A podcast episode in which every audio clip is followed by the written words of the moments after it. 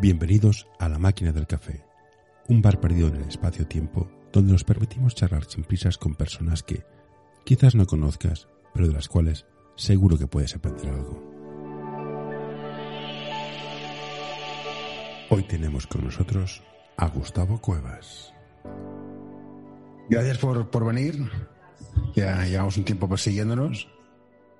¿Qué tal todo por allá, por Chile?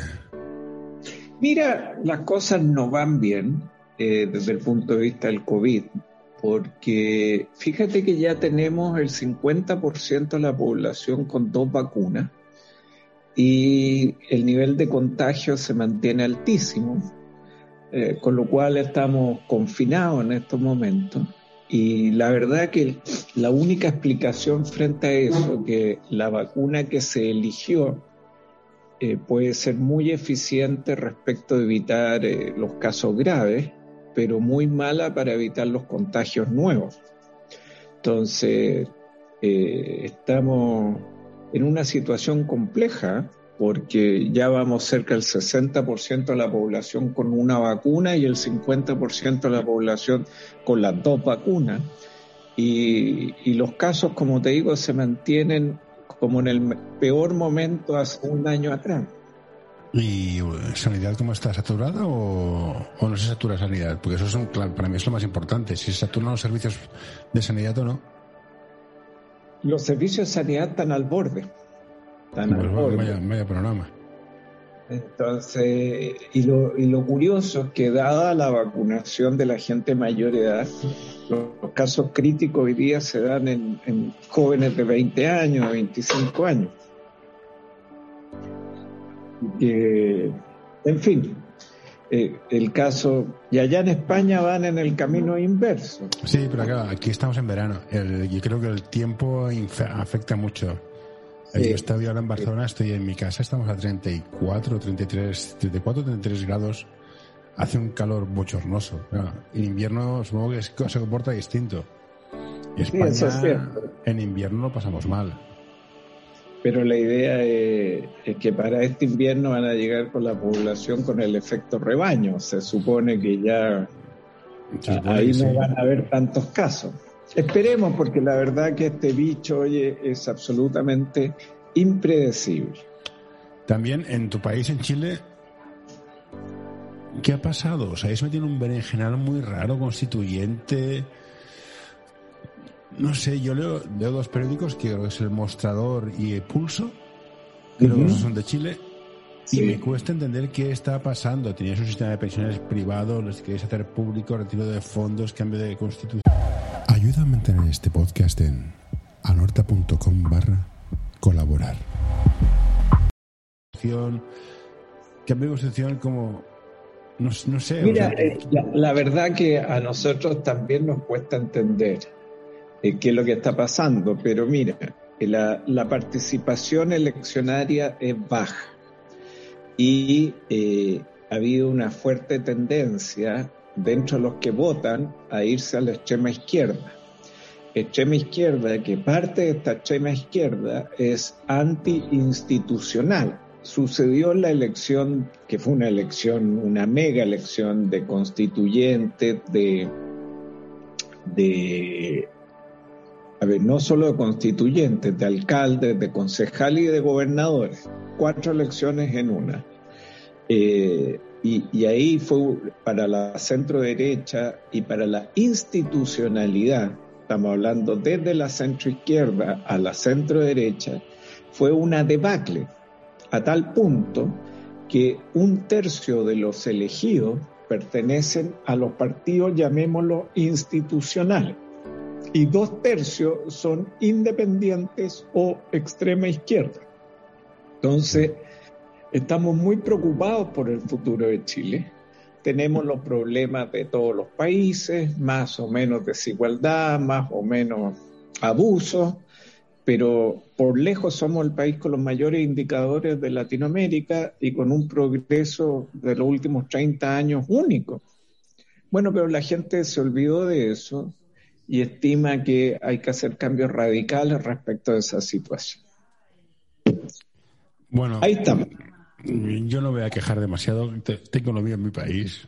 también déjame estar con lo mío, pero erais el país más avanzado. De... Si quieres estar informado de lo que ocurre en el mundo, apúntate a nuestro boletín en anorta.com barra noticias. De Sudamérica, de que haya, dices tú, mejores indicadores y se ha optado por una estrategia que creo que históricamente se ha mostrado una y otra vez equivocada. Pero bueno, cada cual escoge como que quiere morir. Bueno, mira, e, eso no, no hay nada que decir. Eh, eh, además es culpa del, del, del 60% de los, de, los, de los votantes que no fueron a votar. Si estas cosas se eligen con el 38% del universo electoral. Entonces, eh, también hay una desidia que es castigada. Con consecuencia, imagínate lo que es hacer una nueva constitución eh, donde los independientes y la extrema izquierda suman el 55%. Ahí puede salir cualquier cosa. Eh, y, a diferencia de España, y esto es muy, muy relevante, nosotros estamos en Sudamérica y Sudamérica es Macondo, el realismo mágico, entonces aquí, eh, en cambio Europa tiene directivas europeas, todo te presiona al centro y te presiona la racionalidad. Mm. Aquí en Latinoamérica estamos en el realismo mágico en Macondo, así que todo presiona para irse a cualquier lado, menos a la racionalidad. Bueno, ten en cuenta que Europa nos hemos pasado casi 20 siglos matándonos entre nosotros. Menos mal, menos mal que hemos llegado a un punto de decir, bueno, esto bien, bien no va, pero bueno, que hemos pasado, pues eso, hace 70 años de la Segunda, Guerra Mundial, ¿eh? y nos dejamos ahí más de 20 millones de personas. Que si no aprendemos de esto, pero bueno. Pero, pero ya aprendieron, o sea, tienen la ventaja de ir bastante más adelante que nosotros. Yo creo que España, como decía uno, era muy borbónica, ni aprende ni olvida. Entonces, no sé qué decirte. ¿Y, ¿Y, tú cómo lo ves como, como abogado? Porque creo que tu padre también es abogado, estuvo, estuvo presente en muchos temas importantes. ¿Cómo, ¿Cómo ves como abogado de empresas todo esto para las empresas? Porque al final Mira, eh, riqueza es la empresa, o sea, no, no hay más tu tía. Es un tema que es, eh, complejo. Mira, yo tengo la ventaja de ser un estudio internacional, desde lo dirige. Y, y, por eso me interesa tanto Pragma, porque yo soy de los que utilizan la red internacional. Y desde esa óptica yo durante 19 años dediqué, me dediqué a traer inversión extranjera a Chile, instalando empresas y asesorándolas. Y ahora invertí el camino. Ahora estoy ayudando a las empresas chilenas a irse de Chile. Entonces, eh, eh, es la realidad, o sea, y frente a eso no tenemos nada más que decir. ¿Y dónde se quieren ir? A ver, hay distintos, hoy día, por ejemplo, a las 5 de la tarde tengo un Zoom con un interesado en invertir en Estados Unidos. De hecho, tú sabes que hicimos una, una, una charla con Guston and Storm, que fue todo un éxito, y este señor viene de esa charla. Es que no hay nada más miedoso que el dinero. O un millón de dólares que decían. Así es. Y qué, claro, ¿Qué hacen las empresas ahora? ¿Qué, hace una, una, pyme, una pequeña empresa, un comercio, una, empresa normal y pequeña de, de, de 15 trabajadores? No, tienes las opciones. Mira, yo tengo muchos amigos venezolanos, eh, José, eh, ellos eh, se fueron cocinando lentamente, como está sucediendo en Chile. O sea, mm. al principio todos decían esto va a pasar, esto va a pasar, y no pasó.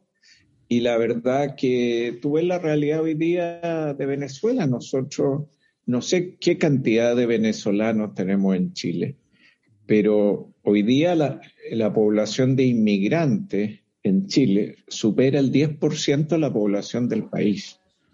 Y hace 10 años atrás era el 1%. Y eso te demuestra que han sido los venezolanos, los colombianos, y eso es lo que tienen que hacer, o sea, lo han perdido todo y han tenido que emigrar. Y, eso es bueno para los países que los reciben, pues nosotros tenemos gente ingeniero, tenemos gente muy calificada que llega, muchos de ellos no están trabajando en los puestos para los que están calificados, pero además llegan con la intención de trabajar, así que eso es muy bueno para los países que los reciben. ¿Será un millón de venezolanos que tenemos en Chile? Puede ser, no sé. Yo estuve leyendo que Colombia. no, Colombia debe tener una, una, salvajada. Y lo que dices tú, los mejores son los que se van antes. Así que eso para contestarle qué es lo que pasa a la gente que tiene pyme y todo eso. Termina emigrando habiendo perdido todo en su país natal. Y pues, ¿y qué opciones tenemos? O sea, emigrar sería la opción. Buscar. Mira, yo estoy viendo, aunque no lo creas, eh, yo tú sabes que con Caria Méndez lanzamos la Golden Beast. Sí. Eh, y, ya tengo varios interesados en la Golden Visa. Yo tengo la ventaja que yo soy francés y mi familia es francesa. Entonces yo me puedo instalar en Francia en cualquier momento. No es una decisión fácil. No, Pero... no es una decisión fácil porque entre medio tú tienes siempre la esperanza y al final la esperanza te hace retardar la, la decisión. Hmm. en el sentido de que las cosas pueden ir mejor. Pero hasta hoy día las cosas van sistemáticamente peor. Entonces, desde el 18 de octubre esto ha sido un, un descalabro tras otro. Mira, yo creo que, que influye mucho en eso la falta de educación. La gente cree en recetas mágicas, la gente eh, se, se ciñe por lo que, por lo que le dicen. Y hay minorías muy bien organizadas, como en el caso nuestro, que saben ocupar muy bien las redes sociales y que han logrado instalar su discurso. Y, los partidos tradicionales, la visión tradicional, ha quedado totalmente desplazada con una incapacidad total de, eh, de, de, hacer frente a esta nueva moral que se instaló. Ahora que eres ya no solo padre, sino abuelo, ¿Cómo ves la sociedad que estamos dejando a nuestros, a nuestros herederos? ¿Qué hemos hecho mal? ¿Qué, habéis hecho mal? ¿Qué habéis hecho mal vosotros o nosotros para que esto pase?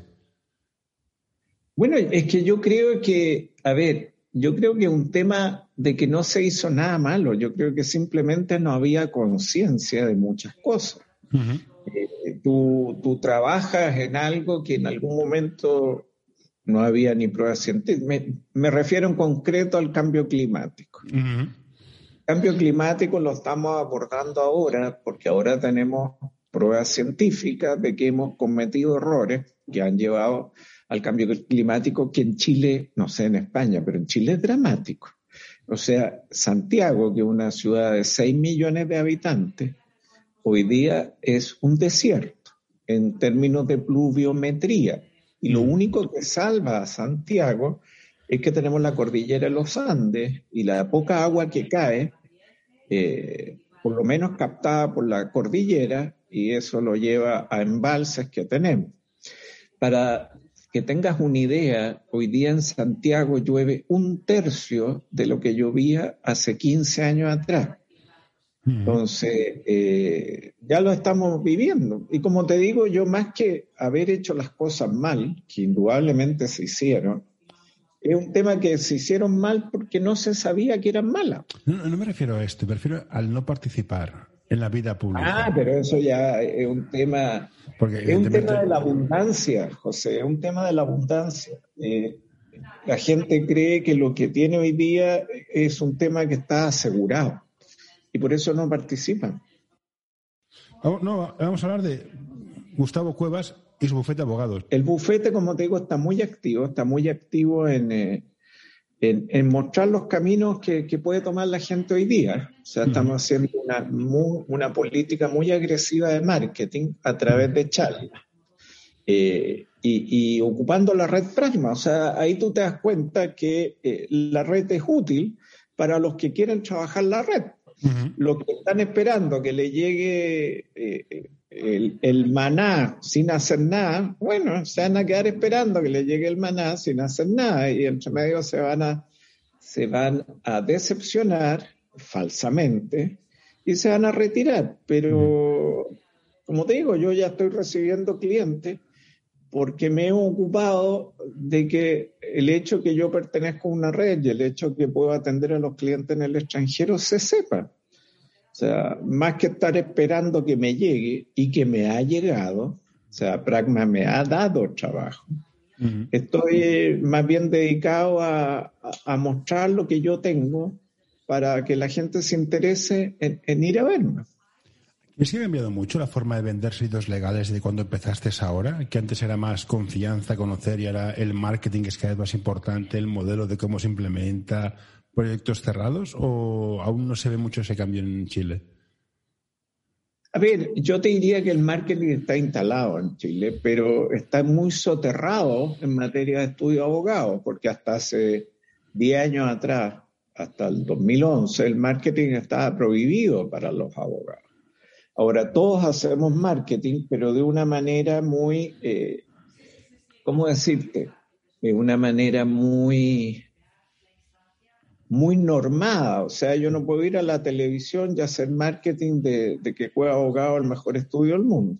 Pero el marketing a través de charlas está totalmente aceptado. Y yo acabo de tener una reunión el día lunes eh, con una agencia de medios, es decir, de esa agencia que son especialistas en redes sociales, porque quiero analizar la forma como ingreso en las redes sociales para eh, darme a conocer y, sobre todo dar a conocer estos, comillas, productos nuevos que tengo y que puede ser interesante para una gente que, no va a tener otra manera de recibirlo. ¿Por qué? Porque yo tengo una base de datos de mil, dos mil personas, desconozco cuánto es el número exacto, pero un número importante, pues llevamos muchos años haciendo charlas. Eh, pero igual yo puedo acceder a un universo de 30.000, de 40.000 personas, que es 20, eh, 30 veces más si ingreso a las redes sociales. El tema es cómo voy a ingresar a las redes sociales para, para no, no caer en problemas eventualmente éticos, entre comillas, con el colegio de abogados al cual estoy afiliado. Y como son problemáticas relativamente nuevas, por lo menos en mi país, eh, tengo que ver cómo, cómo las resuelvo, si son por, por la vía de entrevistas con determinadas personas para, en fin, entrevistas. Otras. Hoy quiero recomendarte este podcast. Psych and Roll, un podcast sobre psicología y deporte en el que tratarán diversas temáticas relacionadas con ambas disciplinas. Un programa creado para aportar realidad y necesidad en torno a la psicología, además de facilitar un espacio donde la comunicación sobre ciertos temas esté libre de tabús, estigmas y etiquetas.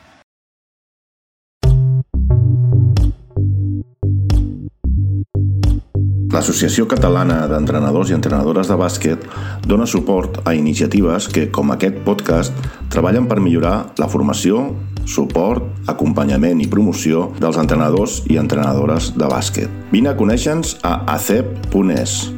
Som com tu.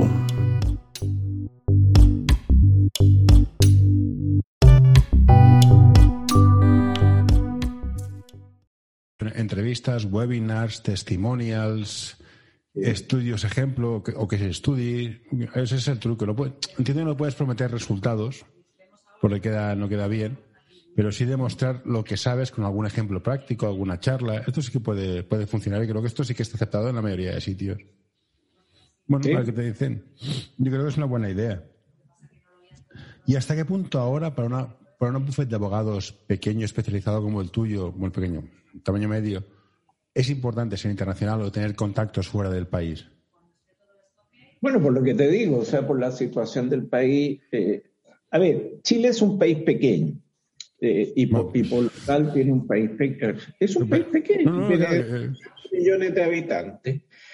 Lo que lleva, dado el ingreso medio del chileno, a que el mercado interno sea pequeño consecuencia, en la, en la década del 70 se tomó la decisión de abrir Chile al mundo. Eso fue una decisión que se adoptó en la época de Pinochet y se, y se impuso férreamente como lo podía eh, eh, imponer una dictadura en ese momento. La decisión significó la quiebra de, de todas las empresas que se habían instalado en el país bajo el sistema anterior de proteccionismo y, jubiló a toda una generación de, gente. Por ejemplo, ahí entró en escena Sebastián Piñera, hoy presidente del país, lamentablemente, eh, que a los 29 años era gerente general de un banco porque los gerentes generales anteriores no, no sabían, no, no conocían este nuevo mundo que se está viviendo. Bueno, y de ahí se explica gran parte de nuestro crecimiento. Y eso te lleva a que eh, en Chile, eh, para mucha gente, no tanto a nivel de, estudios de abogado, estar en, lo internacional es lo normal, porque hay mucha exportación, porque hay mucha importación, producto que en Chile no se, no, tenemos un mercado pequeño. Entonces, tú tienes que tener en cuenta que Chile tiene eh, tratados de libre comercio con, eh, con, la mayoría de los países del mundo. Siempre mm. peleamos si México o Chile tienen la mayor cantidad de tratados de libre comercio firmados en el mundo. Y eso porque Chile no asusta a nadie, a diferencia de lo que puede ser un país más grande, con el cual habría más dificultades en firmar un tratado de libre comercio. Y todo eso te demuestra la voluntad de este país de estar en el rubro internacional. Y yo personalmente, Gustavo Cuevas, mi vida profesional se ha desarrollado en el mundo internacional. Yo con anterioridad a, formar mi estudio de abogado, que fue el año 2002, yo fui director jurídico de Credit Lyonnais, después de Dresdner Bank y después de BNP. No es que me haya cambiado yo de puesto, es que el banco era vendido sistemáticamente a esas, a esas accionistas. Así que desde muy temprano yo, yo, entré al mundo internacional y yo entendí que por ahí tenía que ser el desarrollo de mi, de mi, de mi estrategia, de mi estrategia de crecimiento. Veo que en tu firma tienes muchos contactos, por hecho que tienes mm, antecedentes en Francia, pero también tienes contactos con China. ¿Qué tal China como socio tecnológico, partner a nivel de empresarial? ¿Lo ves fiable? ¿Lo que recomiendas para ir? Mira, la experiencia que tengo yo con los chinos no es buena. Los chinos no son fiables. Los chinos, eh, por ejemplo, yo trabajo con Huawei en Chile. Eh, yo tengo un, área de mi oficina que, es un, líder a nivel nacional, que es el, área migratoria de la oficina. Y trabajamos con todas las grandes empresas. Pues Huawei eh, trata a toda costa de obtener los conocimientos nuestros sin pagar por ellos. Entonces ahí tú te das cuenta que, que tienen una manera de enfrentar eh, el tema de los negocios que es totalmente diferente a la, a la que tenemos nosotros. Ellos no, ellos no creen en el win-win, sino que creen solamente en la medida que ganan ellos. Ahora, China a nivel de inversiones está cada vez más presente en Chile y es tremendamente peligroso porque los entes que están invirtiendo en Chile son entes eh, estatales chinos que, pueden tomar más, bien decisiones políticas que económicas llega a algún momento. Entonces hoy día tenemos fuertes invenciones chinas en la minería, lo que es lógico porque ellos son los grandes consumidores, pero también en la energía y en el sistema bancario.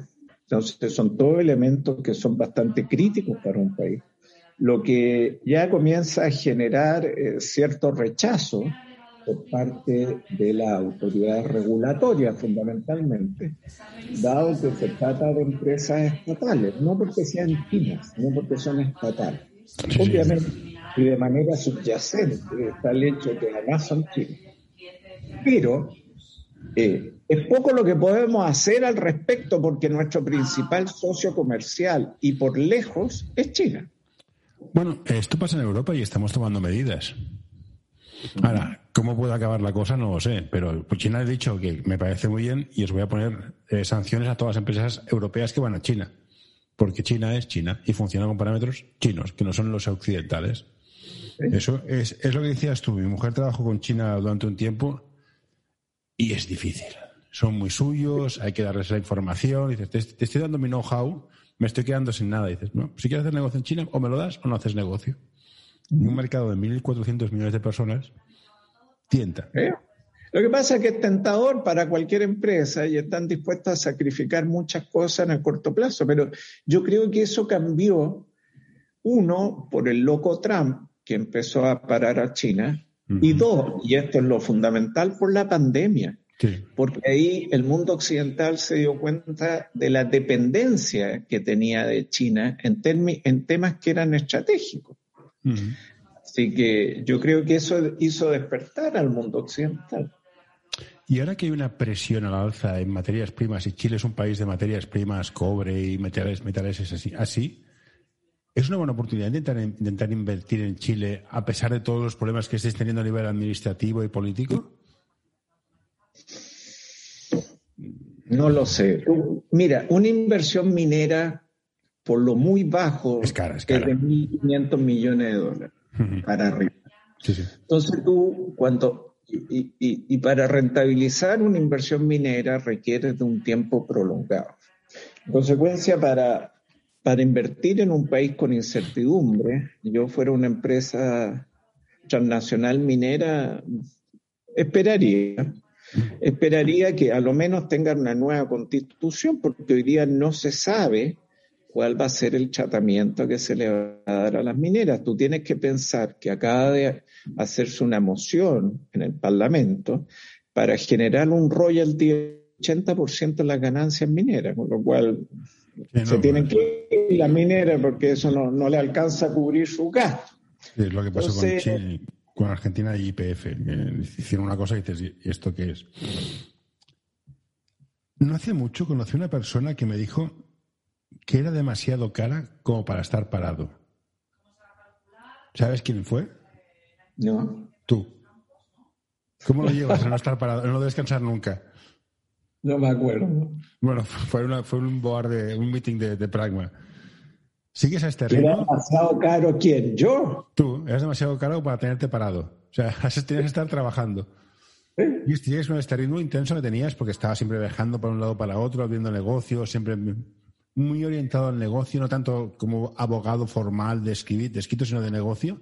¿Sigues con este ritmo intenso?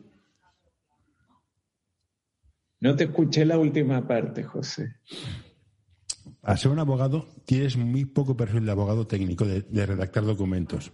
Tienes más perfil de vender, de moverte, estar haciendo negocios, conocer a quién conocer. ¿Sigues con este ritmo tan alto porque siempre estabas viajando, yendo a países, yendo a reuniones? A ver, ¿cómo contestarte eso? Eh, primero, efectivamente yo no tengo el perfil del abogado tradicional. ¿Por qué no tengo el perfil del abogado tradicional? Por mi por mi historia. Yo durante 10 años fui director jurídico de Banco Extranjero y como director jurídico de Banco Extranjero tenía una participación importante en el negocio del banco, no solamente la parte jurídica. Y ahí me di cuenta de lo relevante que es estar eh, permanentemente, eh, comillas, ah, preocupado de, como digo yo, alimentar la cadena de producción. Alguien tiene que alimentar la cadena de producción y ese es fundamentalmente el socio. Eh, ahora, yo en el último tiempo he hecho una poda importante en mi estudio de abogado. Eh, lo que significa que hoy día mi estudio de abogado tiene un tamaño menor al que tenía hace tres años atrás, pero ha pasado a ser un estudio muy rentable. A cambio de eso, hoy día he tenido que dedicarme mucho a, escribir, a estar en, la parte operativa. Lo que en la pandemia no se ha notado mucho, porque no, tengo a dónde ir, digamos, no, no se puede. Pero va a tener que, eh, volver a hacer, eh, voy a tener que volver a hacer lo que hacía. Ahora, lo que yo hago eh, yo no sé si en, yo creo que en España debe ser lo mismo. Es un poco lo que hacen todos los socios en Chile. Los socios de los estudios de abogados, más que estar trabajando como abogados, están promocionando su estudio para atraer, me imagino que es lo que hacía Carlos Manúens en su estudio, más que mm. estar preocupado de los aspectos técnicos jurídicos. Mm. Y, y, creo que en algún momento él lo dijo, que, era, que había pasado de ser abogado a ser empresario. Sí. Y yo creo que la evolución lógica que tiene uno. Ahora, te reconozco que no deja de ser eh, arriesgado porque tú cada vez dependes más de las personas que tienes, para bien o para mal. Así pero, que... Eh, pero es cierto, o sea, lo normal es que el socio es el que alimente la cadena y tengas el equipo que te, haga el trabajo. Luego puedes dedicar a revisar o no revisar, todo depende del tiempo que tenga, porque, Gustavo, los días tienen 24 horas para todo el mundo.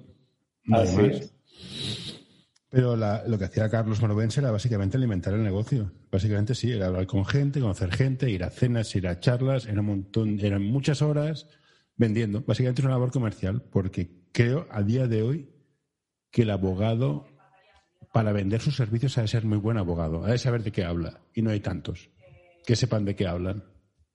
Sobre todo si, tienes, a alguien a otro lado que sabe, claro, a mí no tengo ni idea, pero sí, vas a una gran empresa y hablas con el asesor legal de esa empresa, o sabes de qué hablas o quedas en ridículo en cinco segundos.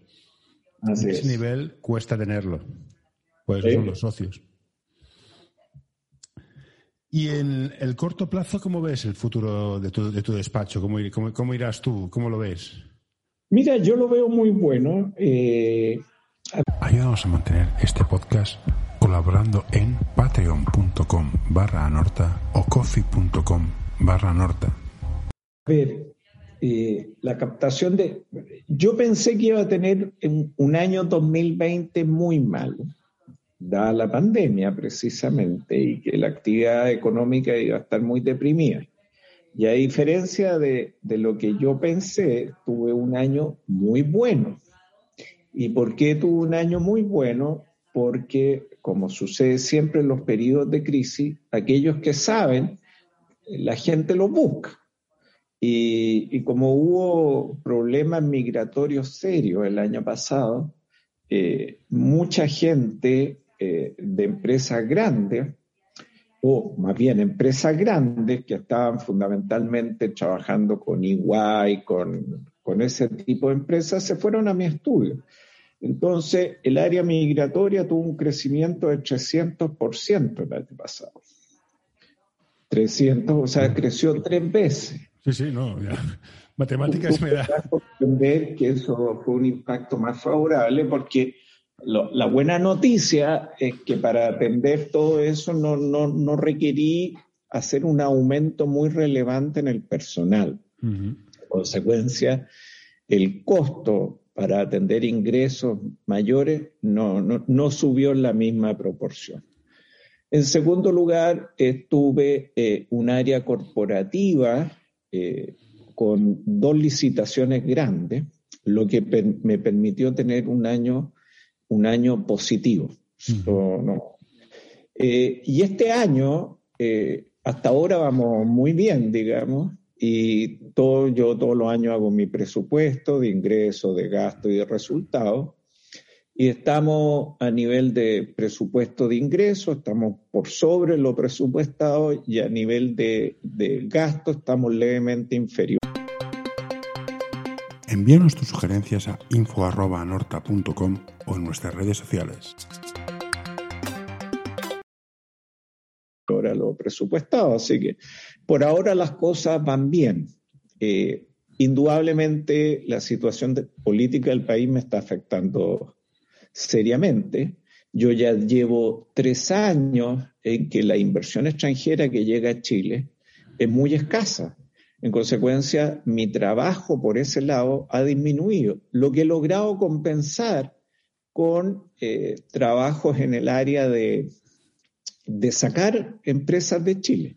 Yo ya tengo una experiencia con Gulson de instalar una empresa chilena ya pequeña, pero la instalamos.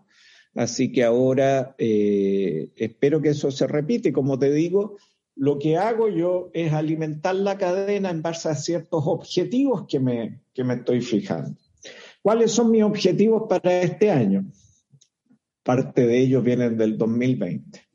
Uno, negocio en Estados Unidos. Dos, la Golden Visa portuguesa. Tres, el arbitraje en China. Y cuatro, la protección de datos personales en Europa yo siempre trato de ir con eh, temas que no sean de muy, que sean de valor agregado. Ya, pero... Así, así que... Perdona. El tema de arbitraje internacional y el de protección de datos personales no lo estoy desarrollando con Pragma porque Pragma no tiene la expertise. Mm, no, te voy a engañar, no. Y arbitraje teníamos a Andrea, pero ahora ya no, está ahí on hold.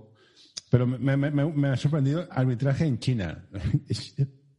Es, un país complicado para arbitraje. También por, eso, por, eso un tema relevante, José, porque, eh, como te digo, el principal socio comercial chileno es China. En consecuencia, para las empresas tanto exportadoras chilenas como para las que hacen negocios con, con eh, China es un tema relevante. Saber cómo resolver los conflictos en China.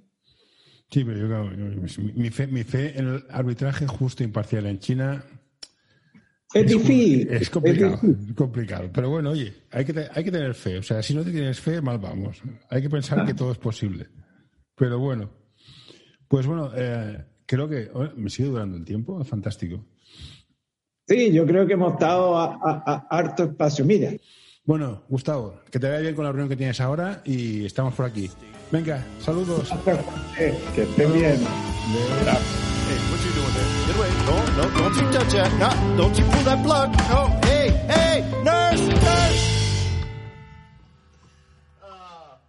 All right, I'm done.